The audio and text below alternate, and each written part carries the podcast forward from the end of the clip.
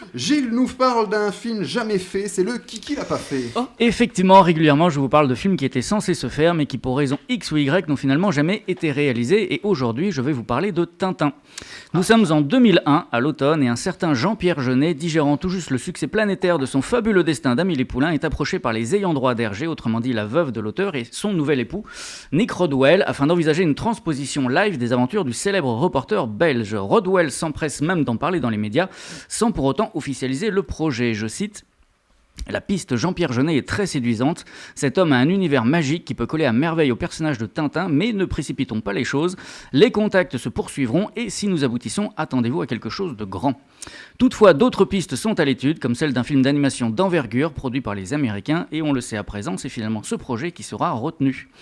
Mais alors, que s'est-il passé avec Jeunet? Eh bien, celui-ci a tout simplement jeté l'éponge, il témoigne. On m'a prévenu que j'aurais quelqu'un en permanence derrière moi pour surveiller ce que je ferais, je me suis enfui.